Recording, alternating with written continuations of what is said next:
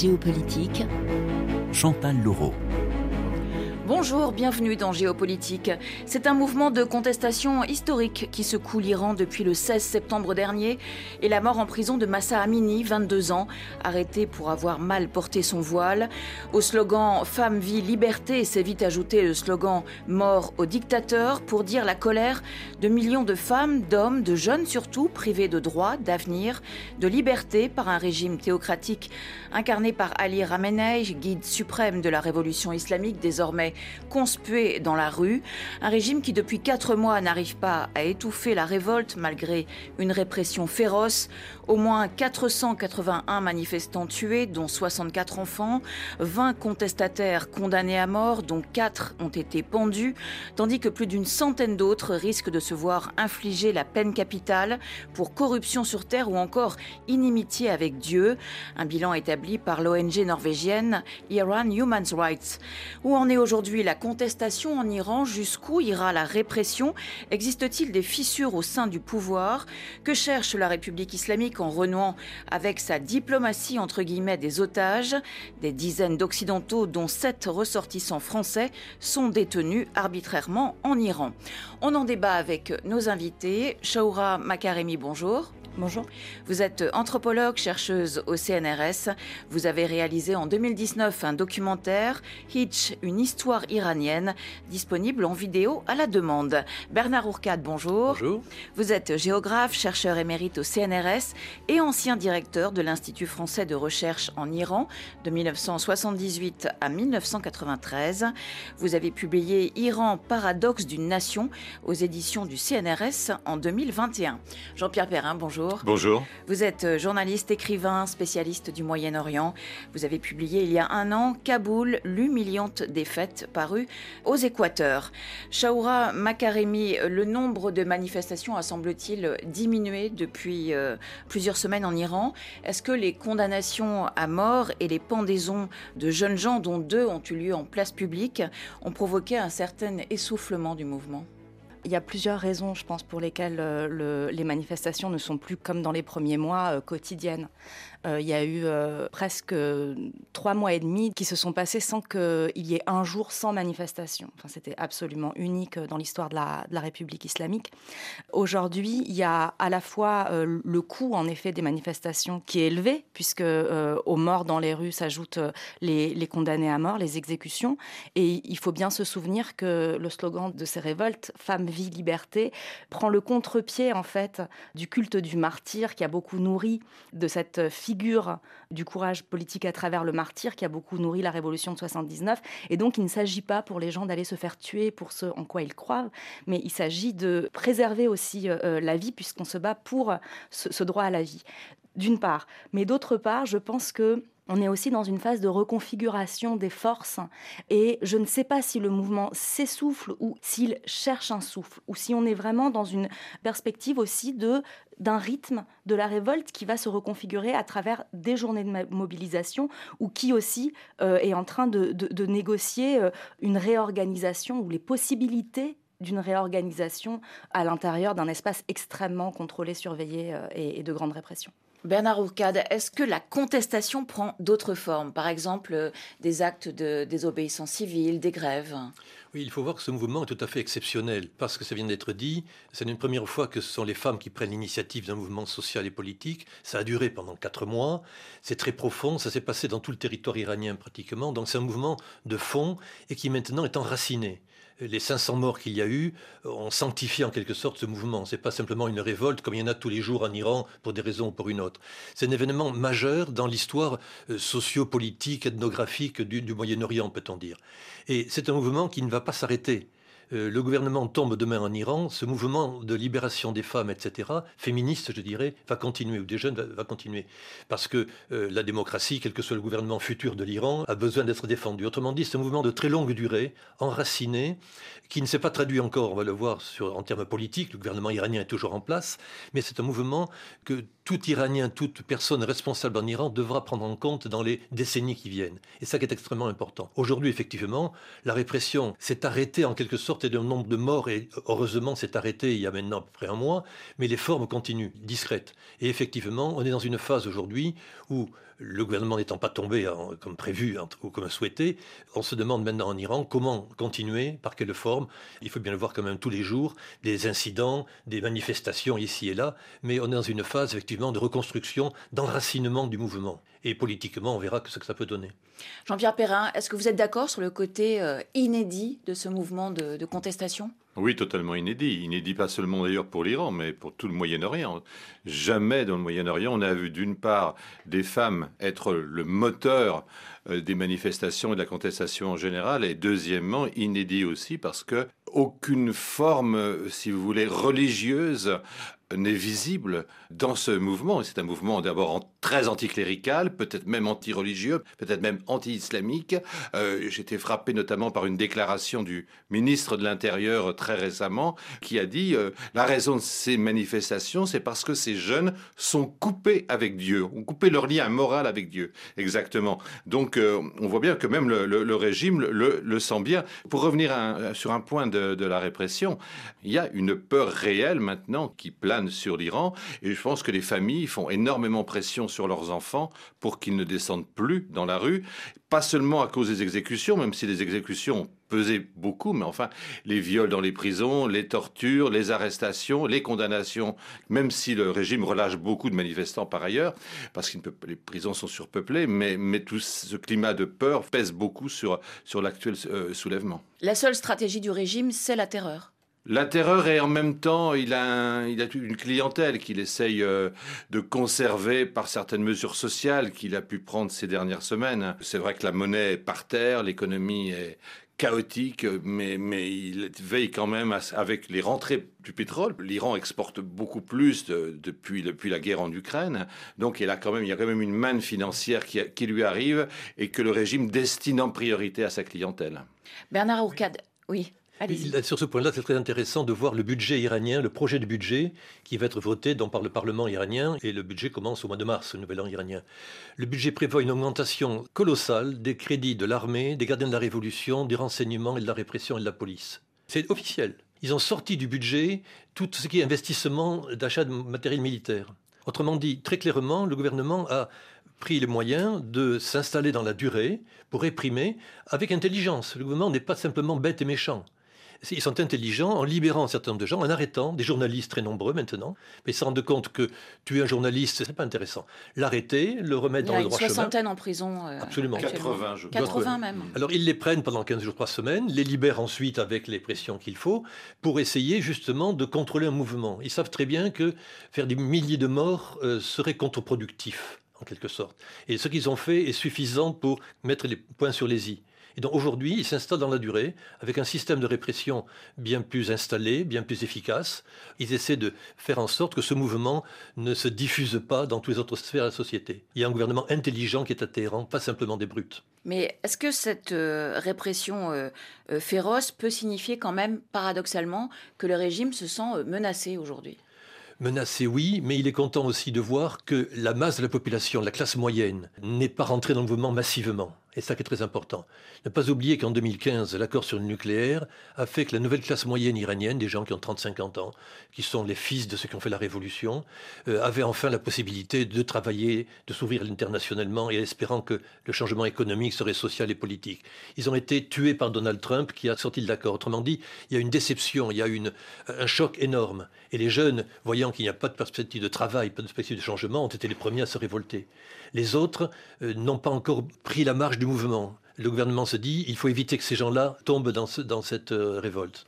Et pour l'instant, on n'en sait rien. Shaoura Makaremi, aucun journaliste étranger ne peut euh, entrer euh, en Iran depuis euh, plus de quatre mois, donc la répression se déroule à huis clos. Mais de nombreuses vidéos circulent sur ce qui se passe là-bas. Le, régime n'arrive pas à empêcher le reste du monde de suivre les événements en Iran. Quel rôle jouent les réseaux sociaux dans ce mouvement inédit de contestation?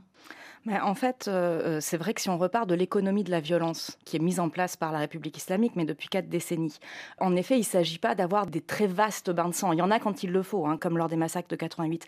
Mais généralement, on tue de façon très ciblée pour créer autour de la terreur. Et donc, il y a toute une économie de la peur, de la terreur, etc., à partir de la violence. Et donc, on voit que la République islamique a pris prise sur sa société à travers ces, techniques. Ce qui fait qu'en face, il est très euh, euh, efficace de la part de la société civile aussi de remettre en cause ce pacte-là. Euh, d'obéissance. Et donc, euh, pour en venir euh, aux vidéos et à leur diffusion, il y a toute une dimension symbolique. Quand une lycéenne déchire une photo de Khomeini ou de Khomeini, le père fondateur de la République islamique, dans son livre d'histoire et qu'elle le fait chez elle et qu'elle publie ça sur Instagram, en effet, c'est un petit acte isolé, mais ce n'était pas fait avant. Alors pourquoi ce n'était pas fait avant et c'est fait maintenant? Et je pense que là, il y a une conversation qui a lieu, une conversation extrêmement musclée, extrêmement violente, entre la société iranienne et l'État et le pouvoir iranien, qui est que la société affirme qu'elle n'acceptera plus les lignes rouges à travers lesquels l'État s'est institué. Quand euh, ce qu'on appelle une célébrité, un acteur, euh, un sportif publie une vidéo euh, où il ou elle dit je remets en cause toute ma carrière pour prendre le parti des manifestants, en fait il y a des franchissements de frontières qui maintiennent le niveau de tension et d'antagonisme très élevé. Et pourquoi c'est très important? Je pense que la peur a changé de camp. c'est très important parce que à long terme, la société iranienne est en train d'affirmer qu'elle n'accepte plus en fait toutes les techniques de de gouvernement qui jusque-là assurait le bon fonctionnement de cette société et de cet État. Et donc là, il y a, une remise en cause extrêmement profonde qui risque d'avoir des, impacts de très très longue durée. Et quelle est la portée des, pétitions, des, euh, des, opérations, des manifestations, des concerts euh, euh, organisés en Occident pour soutenir les Iraniens et les Iraniennes qui risquent leur vie en défiant le régime? Est-ce que ça touche les manifestants aujourd'hui et est-ce que ça embarrasse quand même le régime? Je pense que c'est important. C'est le fait de prendre acte d'une chose qui est que la société iranienne est transnationale. La classe moyenne iranienne n'a pas été désabusée après 2015 et l'arrêt du GPOAC, de l'accord sur le nucléaire, dès le second mandat d'Ahmadinejad et la politique extrêmement subventionniste d'Ahmadinejad, qui a euh, notamment, d'une part, euh, donné des parts léonins euh, à tous ses amis des gardiens de la Révolution et a encore plus mis l'économie iranienne sous prédation des gardiens de la Révolution en ouvrant un un nouveau chapitre dans le degré de corruption économique de cette société. C'est-à-dire si l'économie iranienne en est là, c'est pas uniquement parce que Donald Trump a euh, décidé euh, de sanctions, mais c'est aussi parce qu'il y a une corruption absolument phénoménale, une structure économique très prédatrice, et d'autre part avec une politique subventionniste qui a coûté très cher à l'État. En fait, le pacte dont je parlais tout à l'heure, ces lignes rouges qui avaient été instituées par la République islamique, faisaient en sorte que à l'intérieur des frontières de l'Iran, on était plus iranien qu'à l'extérieur. Il y a ce film de Melvin Tamadon, iranien, Qu'est-ce qu'être iranien Il y avait une identité iranienne qui était nationale et qui était liée à la République islamique, à la post-révolution. Ça a changé. Et aujourd'hui, en fait, quand on voit des manifestants dans la rue en Iran reprendre des slogans qui, en fait, étaient jusque-là attribués vraiment euh, à un esprit diasporique, quand ils disaient euh, le pays est euh, pris en otage par une clique qui est le clergé et nous allons libérer l'Iran de cette occupation, si on l'avait entendu il y a quelques années, on se serait dit, mais enfin, c'est vraiment ce que pense la diaspora, ça n'a rien à voir avec l'Iran. Et en fait, les choses ont changé. Et en fait, il y a un transnationalisme la société iranienne euh, est en train de se resubjectiver comme transnationale. Et ça, je pense que c'est très important. Et est-ce que la diaspora a aussi un rôle à jouer, Bernard Ourcade Oui, euh, mais il faut revenir à, des questions d'échelle. Euh, ce qui s'est passé depuis quatre mois est exceptionnel, je le dis tout à l'heure, et important et va continuer. Mais c'était une minorité. Je fais de la géographie, je regardais où sont les manifestations en prenant les données venant de la diaspora, justement. On constate que les manifestations ont eu lieu dans des villes qui ont en moyenne plus de 400 000 habitants là où il n'y a pas eu de manifestation, ils ont en moyenne 80 000 habitants. Autrement dit, globalement, les manifestants ont été dans les grandes villes, effectivement avec une élite qui a pu manifester, très important, les réseaux sociaux, etc. Or, une révolution, ce n'est pas uniquement sur Twitter. C'est important, c'est capital. Ce transnational dont on vient de parler est très important, c'est nouveau. Mais la réalité iranienne est un peu plus complexe. Aujourd'hui, ce qui m'interroge surtout, ce n'est pas la capacité des Iraniens à évoluer.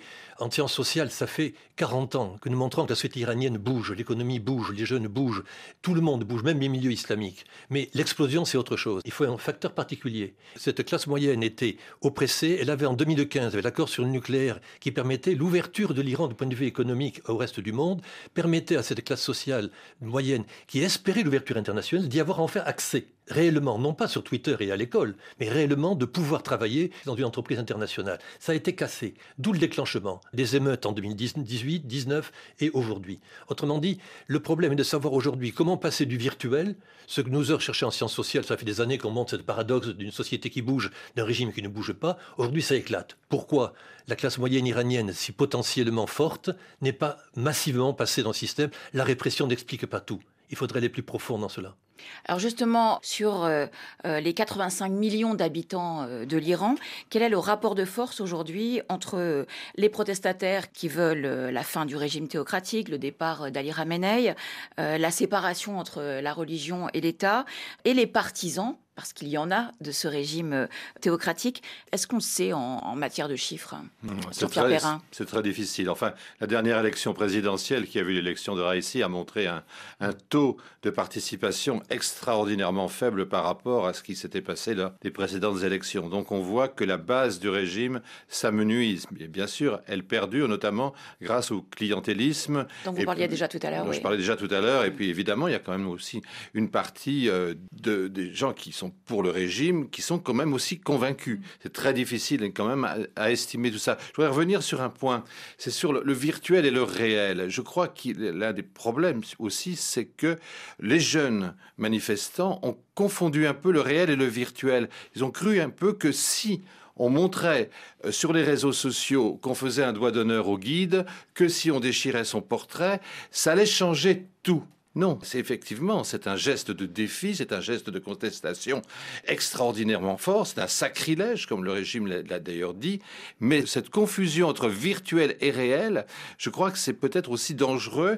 Ça a pu amener à croire que, euh, puisqu'on était capable de faire ça et que le monde entier le voyait, puisque la, révolte des Iraniennes et des Iraniens, c'est aussi de montrer ce qu'ils peuvent faire au monde, au monde entier à travers justement les réseaux sociaux, ça a été aussi de croire que ça pouvait un effet fort de renversement du régime, ce qui s'est avéré faux. Le régime est toujours là et la répression est toujours là. Donc, si vous voulez, ça a libéré peut-être, mais ça n'a pas fait forcément affaibli le régime. Est-ce qu'il faudrait, euh, Shaoura Makaremi, un leader ou des leaders à ce mouvement de, contestation? Alors, je pense que là où on en est, euh, la question, c'est vraiment euh, de, digérer, en fait, politiquement, de métaboliser tous les changements, toutes les secousses sismiques qui ont eu lieu. C'est-à-dire ce qu'on est en train de dire depuis le début, c'est que, et c'est là où je ne suis pas tout à fait d'accord sur la question du virtuel et du réel, c'est que euh, quand on fait un doigt d'honneur à la photo du guide, on ne le faisait pas avant. Et tout à coup, on se met à le faire. En fait, c'est cette rupture qui est très importante. En effet, ce n'est pas elle qui va renverser le pouvoir, parce que le pouvoir, il peut décider de continuer à régner d'une façon ou d'une autre. Mais en tout cas, elle vient rompre un certain pacte de gouvernement. C'est une certaine règle du jeu. Et c'est que la société iranienne prenne conscience de ça. Par exemple, et c'est la même chose pour, le transnationalisme, il n'est pas nouveau, mais seulement on avait un appareil idéologique, on avait une grille de lecture, on avait des lunettes qui nous empêchaient de le voir, ou en tout cas qui empêchaient à la société iranienne de se vivre comme transnationale, complètement. Et là, maintenant, elle se vit comme transnationale. Donc, en fait, tous ces changements-là font qu'aujourd'hui, on est sur une zone sismique, là où peut-être hier, on ne l'était pas. Moi, j'ai passé dix ans à travailler sur justement la réussite de la République islamique et la, et la façon dont le consentement a été fabriqué à travers la violence, mais une économie de la violence. Et aujourd'hui, les règles du jeu sont en train de bouger et on a quelque chose d'absolument nouveau qu'il n'y avait pas jusque-là. C'est la question du conflit politique et de l'antagonisme. Il n'y avait pas de formulation de l'antagonisme. Même s'il y avait des révoltes 2017 jusqu'à 2019, euh, c'était des émeutes contre la vie chère. C'était des émeutes dont on ne savait pas ce qu'elles voulaient exactement. Euh, elles ne formulaient pas de renversement du pouvoir et surtout, elles étaient du fait d'une classe particulière de la population. Aujourd'hui, comme le disait Bernard Ourcade, peut-être que les gens qui descendaient dans la rue étaient une minorité par rapport à, à l'ensemble de la population. Et il y en avait dans les petites villes, euh, notamment au Kurdistan, en Sistan Baloutchistan.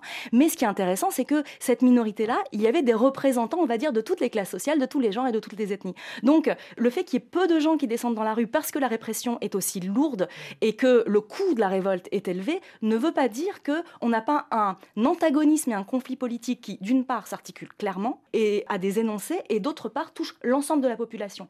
De savoir comment ça, ça va se transformer en formulation politique, je pense que la question du leadership n'est pas la première ou la seule qui permet de l'analyser. Shora Makaremi, Bernard Ourcade, Jean-Pierre Perrin. On va se quitter le temps d'un nouveau journal sur RFI. On se retrouve dans 10 minutes.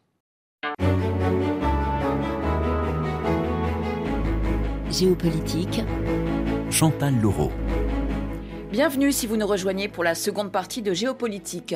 Quel avenir pour le mouvement de contestation qui secoue l'Iran depuis la mort le 16 septembre dernier de la jeune kurde Massa Amini, arrêtée pour un voile mal porté, un mouvement que le régime théocratique n'arrive pas à enrayer malgré une répression féroce? Jusqu'où ira Ali Ramenei, le guide suprême de la révolution islamique, pour se maintenir au pouvoir?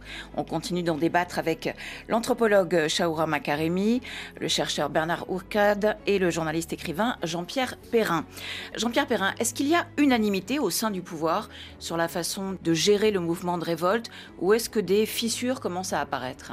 En tout cas, on peut noter déjà l'absence, le, silence absolument accablant des réformateurs. Les anciens présidents, que ce soit Ratami, Rouhani, ne disent mot sur la répression. Ils ont un peu parlé du mouvement, ils ont parfois pu surprendre par certaines déclarations, mais sur la répression, ils sont muets. Euh, les candidats de l'élection 2009, Mehdi Karoubi et euh, Moussavi ne disent mot non plus. Alors, est-ce qu'ils ont peur? C'est fort possible. Est-ce qu'aussi ils voient bien qu'ils ne seront pas entendus s'ils parlent? C'est fort possible également. Ou encore, ils craignent peut-être que si le régime est emporté, eh bien, qu'il soit emporté avec lui. Donc, il y a trois possibilités. On voit simplement quand même quelques grands ayatollahs de Rome qui se sont manifestés. Alors, sur des formes très particulières, ils ont dénoncé les exécutions, enfin, ils ont critiqué plutôt les exécutions en disant que finalement, les chefs d'inculpation qui étaient retenus contre eux n'étaient pas de bons chefs d'inculpation qui ne méritaient pas, en tout cas, l'exécution, que la charia prévoyait effectivement qu'on exécute des gens qui utilisaient la violence, mais qu'en l'occurrence, pour ces personnes-là, eh bien, il aurait suffi de les exiler dans une autre ville. Et donc, on voit un petit peu là une petite fissure au sein du clergé chiite, mais euh, je crois elle est quand même assez limitée. Et tout de suite, d'ailleurs, la, réponse, euh, disons, des écoles théologiques concurrentes a été absolument très ferme en disant euh, vous êtes déconsidéré politiquement, vous n'avez aucune autorité pour dire ça. Vous voyez, donc on peut voir un petit peu cette, cette petite faille, mais au sein du régime, non, il y a une, quand même une certaine cohérence. Personne ne critique ouvertement la répression. Simplement, je voudrais revenir sur le, cinquième condamné à mort et exécuté, le cinquième exécuté plutôt, Akbari, qui était exécuté au moment euh, des autres exécutions de, de, jeunes manifestants. Et lui n'avait rien à voir avec le mouvement puisqu'il avait été arrêté il y a quatre ans. Et là, on voit quand même que le régime, soit parce qu'il y a une petite division au sein du régime, mais surtout, je crois que le régime l'a fait exécuter pour montrer qu'il y avait un complot global et que donc lui, venant du ministère des Renseignements, du ministère de la Défense, étant proche de certains cercles dirigeants, eh bien, on a fait une sorte de manipulation qui s'est traduite par son, malheureusement par son exécution, et pour montrer qu'il y avait un complot ourdi contre la République islamique, ce qui montre aussi quand même que le régime se sent d'une certaine façon fragile. Parce qu'il a été condamné pour espionnage au profit du Royaume-Uni, il possédait la nationalité euh, britannique qu'il avait obtenue euh, après euh, avoir quitté son poste, et Londres s'était opposé évidemment à son exécution, et le régime n'en a tenu euh, absolument aucun compte, Bernard Bourcade.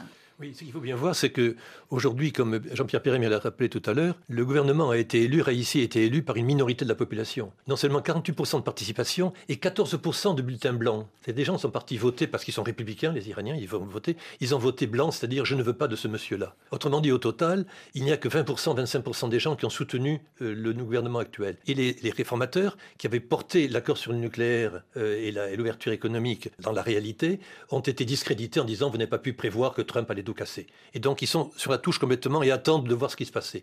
Mais ce qui est important, c'est que les gens au pouvoir aujourd'hui, ce sont des amis de 40 ans. Ça fait 40 ans que des mêmes groupes radicaux se connaissent bien.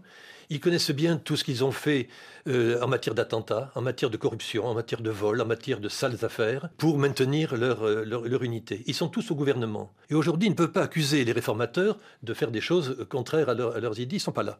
Donc c'est à l'intérieur. Et donc aujourd'hui, ce qu'il faut voir, c'est dans quelle mesure, à l'intérieur de ce système, ces groupes différents, les gardiens de la Révolution, quand les religieux, les religieux qui sont plusieurs groupes, les gardiens de la Révolution, plusieurs groupes, les technocrates islamiques, ceux qui travaillent avec le régime, sont également divisés. Tous ces gens-là sont dans le même ils savent très bien qu'ils sont encerclés de l'extérieur et de l'intérieur, qu'il faut qu'ils fassent quelque chose. Quoi faire? Et chacun maintenant essaye d'être le plus démocrate que l'autre. On le voit par exemple, le président du Parlement, qui n'est pas un démocrate dans l'âme, euh, Ralibaf, euh, joue quelquefois le, le critique, et quelquefois est encore plus radical pour être devant ses troupes. Chacun essaye de prendre ses marques pour le futur, pour récupérer les billes le jour où ça se passera mal. Donc ce qui est intéressant de voir, mais on n'a aucune trace actuellement de façon évidente, quels sont les petits groupes à l'intérieur qui vont faire fissurer, fracturer ou diviser le régime C'est une des grandes questions qui se posent et j'avoue que je n'ai pas de réponse. Pour que les choses bougent, euh, Shaoura Makaremi, il faudrait une révolution au sommet de l'État, une révolution de palais? Alors oui, bien sûr, il faut que ça se joue à l'intérieur de, ce pouvoir qui est très très opaque. Il faut vraiment en, souligner l'opacité. C'est-à-dire que euh, moi j'aimerais rappeler qu'en 2009, les observateurs ne savaient pas qui de Ahmadinejad ou de Khomeini contrôlait l'autre. On ne savait pas si c'était les gardiens de la Révolution qui poussaient le guide à être radical dans la répression des manifestations, du, large mouvement vert, hein, plusieurs millions de personnes, ou si c'était le guide suprême qui était le marionnettiste de tout ça. Aujourd'hui, avec le recul, ça nous paraît complètement évident. Et d'ailleurs, le président Ahmadinejad a été écarté, comme le président Khotami a été écarté. Et il y a une pratique, comme euh, Moussavi avait été écarté, lui qui était premier ministre de, de Khomeini quand le guide suprême a été président de la République dans les années 80. Mais donc, du coup, il y a une pratique comme ça, euh, un peu à la soviétique, d'écumer de ceux qui arrivent au pouvoir au profit justement du noyau dur qui est euh, la fonction de guide suprême vraiment réinventée par Khomeini. Je dis tout ça parce que encore aujourd'hui, quand on parle du pouvoir iranien, il faut vraiment avoir l'humilité de reconnaître son extrême opacité. En fait, on ne voit pas les choses, mais de même qu'on ne voit pas les fissures là pour l'instant. Ce qui est important, c'est euh, euh, également les fonctionnaires, toutes ces, classes sociales, ces parties de la population qui tirent un bénéfice de leur lien avec le régime et qui pour l'instant, peut-être ne voient pas encore tout à fait leur intérêt à s'en désolidariser. Mais euh, c'est là que la mise au banc, en fait, de la République islamique à un niveau international est un phénomène important parce que ça va lancer un message fort aussi euh, à toutes ces euh, franges de, de, la population iranienne qui ont leur salaire de, l'État iranien, qui ont fait leur carrière à l'intérieur de, cet État et qui, peut-être, dans cette guerre, en fait, dans, cette, dans cette relation de force entre société et État, peuvent à un moment voir leur intérêt à se réaligner du côté de la société. Euh, Jean-Pierre Perrin, par rapport au, pouvoir euh, d'Ali euh, Ramenei, le, guide suprême de la, de la révolution islamique, comment fonctionne ce qu'on appelle en Iran le bureau du guide? Alors, ce qui est important, c'est le nombre de personnes qui travaillent dans, ce bureau, parce qu'on se pose jamais la question. Oui, on s'imagine 10 personnes, alors qu'il faut multiplier quelques milliers. oui, Alors que du temps de Roménie, c'était quelques dizaines, centaines. Il a explosé ce bureau en termes de, de nombre de membres. Alors, il a effectivement, ça fonctionne par réseau. Mais le réseau irrigue absolument dans toutes les directions, en particulier en direction des gardiens de la Révolution. Donc il y a une sorte de, de relation euh, très, très ombilicale entre les gardiens et le bureau du guide bureau du guide qui est dirigé par son fils Mojtaba. Il a quatre fils Ramenei qui sont tous d'ailleurs des religieux, mais il y a Mojtaba qui est semble-t-il, à la tête de ce bureau, et qui est aussi un peu l'homme des gardiens de la Révolution. Tout ça, vous l'avez dit, c'est très opaque. Pensez que ce bureau a un pouvoir tentaculaire et que c'est ici le, principal, l'un des principaux centres de, pouvoir de l'Iran, avec évidemment euh, l'état-major des gardiens de la Révolution. On cite euh, le Parlement, par exemple, qui a été longtemps très important au sein du régime, qui a rempli pendant, pendant des années un, vrai rôle de Parlement, c'est-à-dire qui critiquait le régime, qui prenait des décisions, qui votait des lois.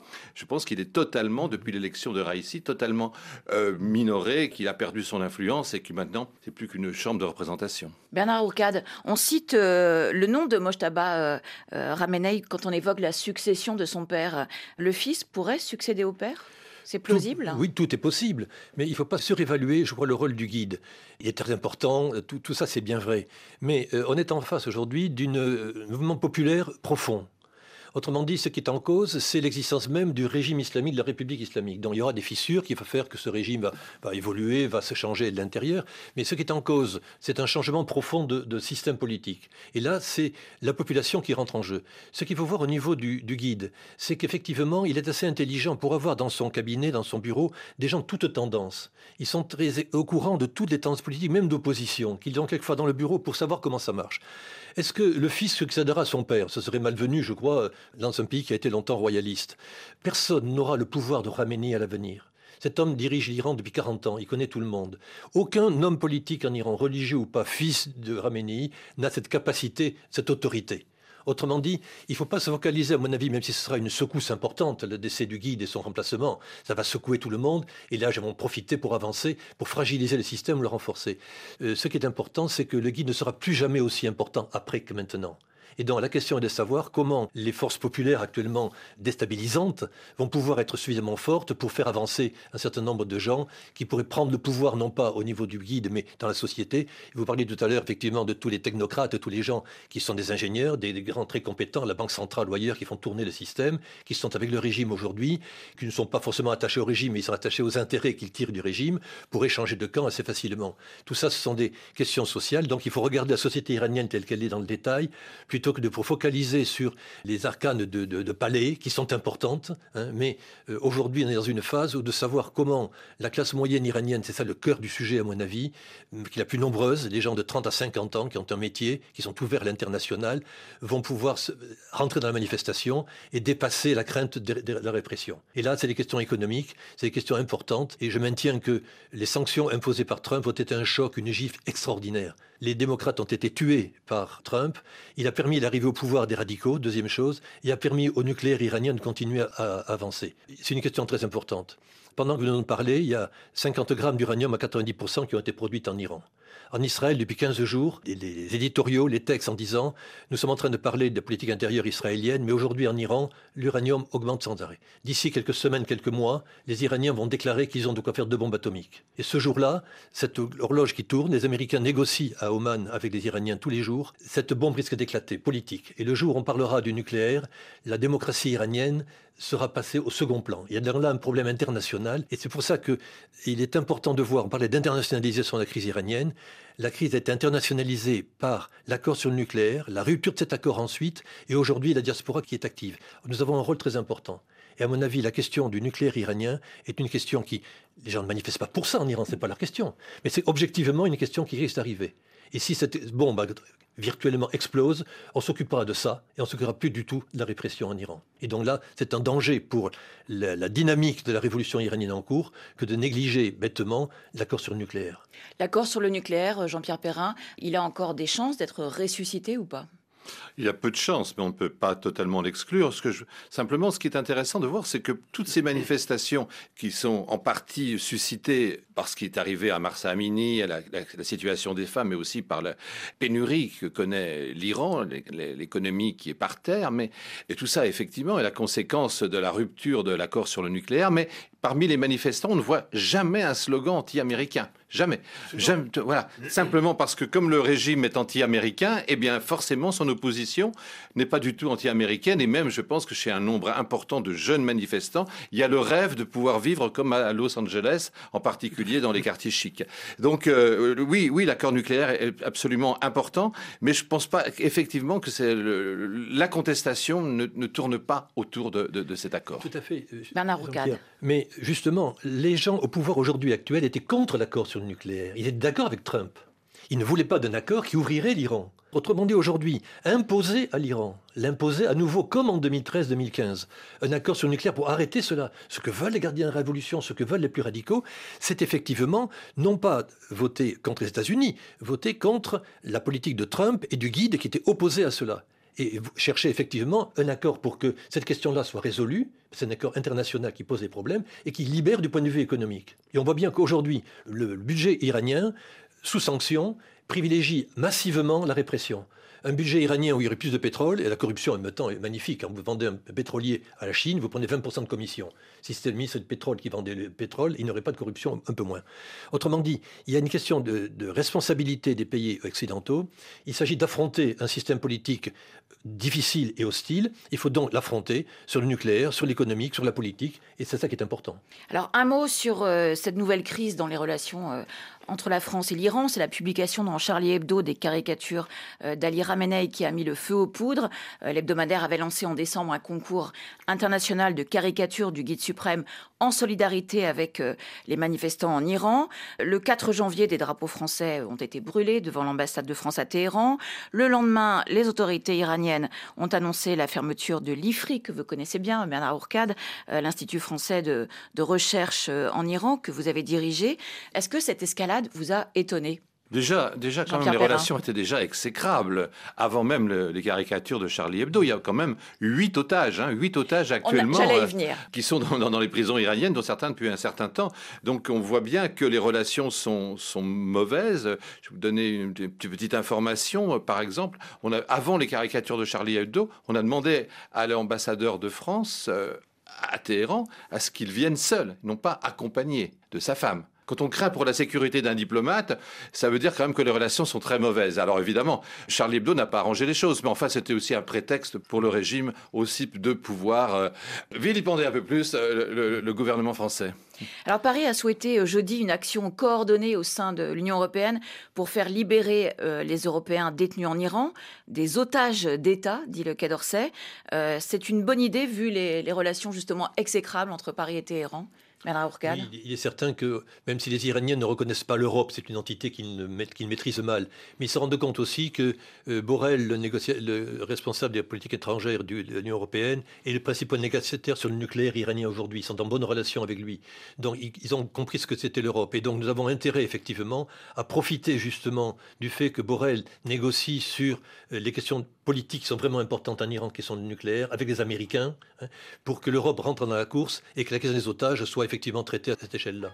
Oui. Shaoura Makaremi. Oui, moi je voudrais aussi apporter un contrepoint euh, sur, euh, sur cette question du, nucléaire parce que euh, Bernard Ourcade l'a bien dit tout à l'heure, l'Iran, le régime iranien est contre l'accord sur le nucléaire. Mmh. C'est-à-dire que ceux qui sont au pouvoir aujourd'hui sont contre et donc ils vont faire durer les négociations mmh. autant que possible, vont essayer à travers des micro-ouvertures de gagner des possibilités financières pour encore plus financer la, la répression. C'est en lien avec ce qu'on vient de dire parce que ce qui se joue là, dans accord ou pas c'est la place que l'on donne en fait à l'État iranien dans ce jeu euh, de relations internationales euh, et, dans ce jeu diplomatique. Ce que demandent les Iraniens aujourd'hui, c'est justement d'arrêter de, donner cette place à l'État iranien qui était le sien euh, pendant 40 ans et qui était à la fois de le considérer comme une espèce de, de grand ennemi de l'Occident à un niveau idéologique, mais concrètement de faire perdurer son impunité en le considérant comme une grande puissance intouchable, etc., dans les instances internationales. Hein.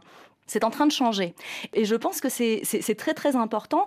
De même, je, je ferai mienne en fait l'analyse de Timothy Snyder, qui est un, historien de la Deuxième Guerre mondiale et, de l'Ukraine, et qui disait, en fait, négocier avec Poutine, il faut voir que Macron et Poutine ne vivent pas dans la même réalité. Il faut voir que Macron et Khomeini ne vivent pas dans la même réalité. Donc que la France veuille faire changer les comportements des euh, gouvernants iraniens plutôt que de changer les gouvernants iraniens, puisque c'est ce que le journaliste Georges Malbruno, qui est très bien renseigné, disait sur la, politique française, je pense que c'est ne pas prendre acte du fait que on vit dans des réalités différentes. Et la réalité des gardiens de la Révolution et de Khomeini et de tous ceux qui ne veulent pas en fait l'accord sur le nucléaire et qui s'en servent de façon instrumentale dans leur politique intérieure, de même que l'État iranien s'est servi de la guerre Iran-Irak dans sa politique intérieure en refusant les cessez-le-feu proposés par Saddam pendant presque une décennie pour pouvoir instituer la République islamique vraiment à travers le sang de, de, de centaines Raison de milliers de plus pour s'y opposer Raison de plus pour s'y opposer. Si l'État iranien ne veut pas l'accord sur le nucléaire, que font les États occidentaux Il y a mille moyens. En voulant garder vivant, en fait,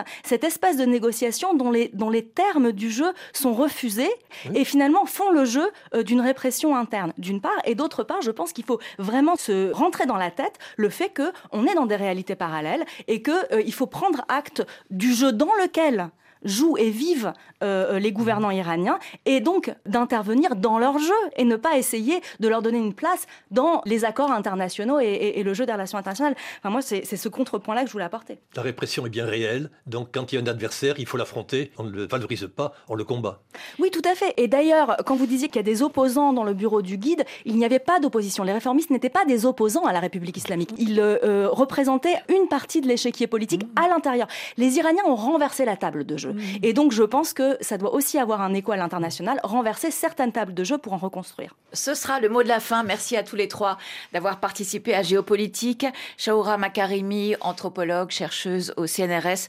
Vous avez euh, réalisé en 2019 un documentaire, Hitch, une histoire iranienne, disponible en vidéo à la demande. Bernard Ourcade, chercheur émérite au CNRS, géographe. Vous avez publié euh, en 2021 Iran, paradoxe d'une nation aux éditions du CNRS. Et Jean-Pierre Perrin, journaliste écrivain. Votre dernier livre, Kaboul, l'humiliante défaite, est paru en 2022 aux Équateurs. Merci à Nathalie Laporte qui a réalisé l'émission et à Raphaël Pluxva qui l'a coordonnée. À samedi prochain. Bonne semaine.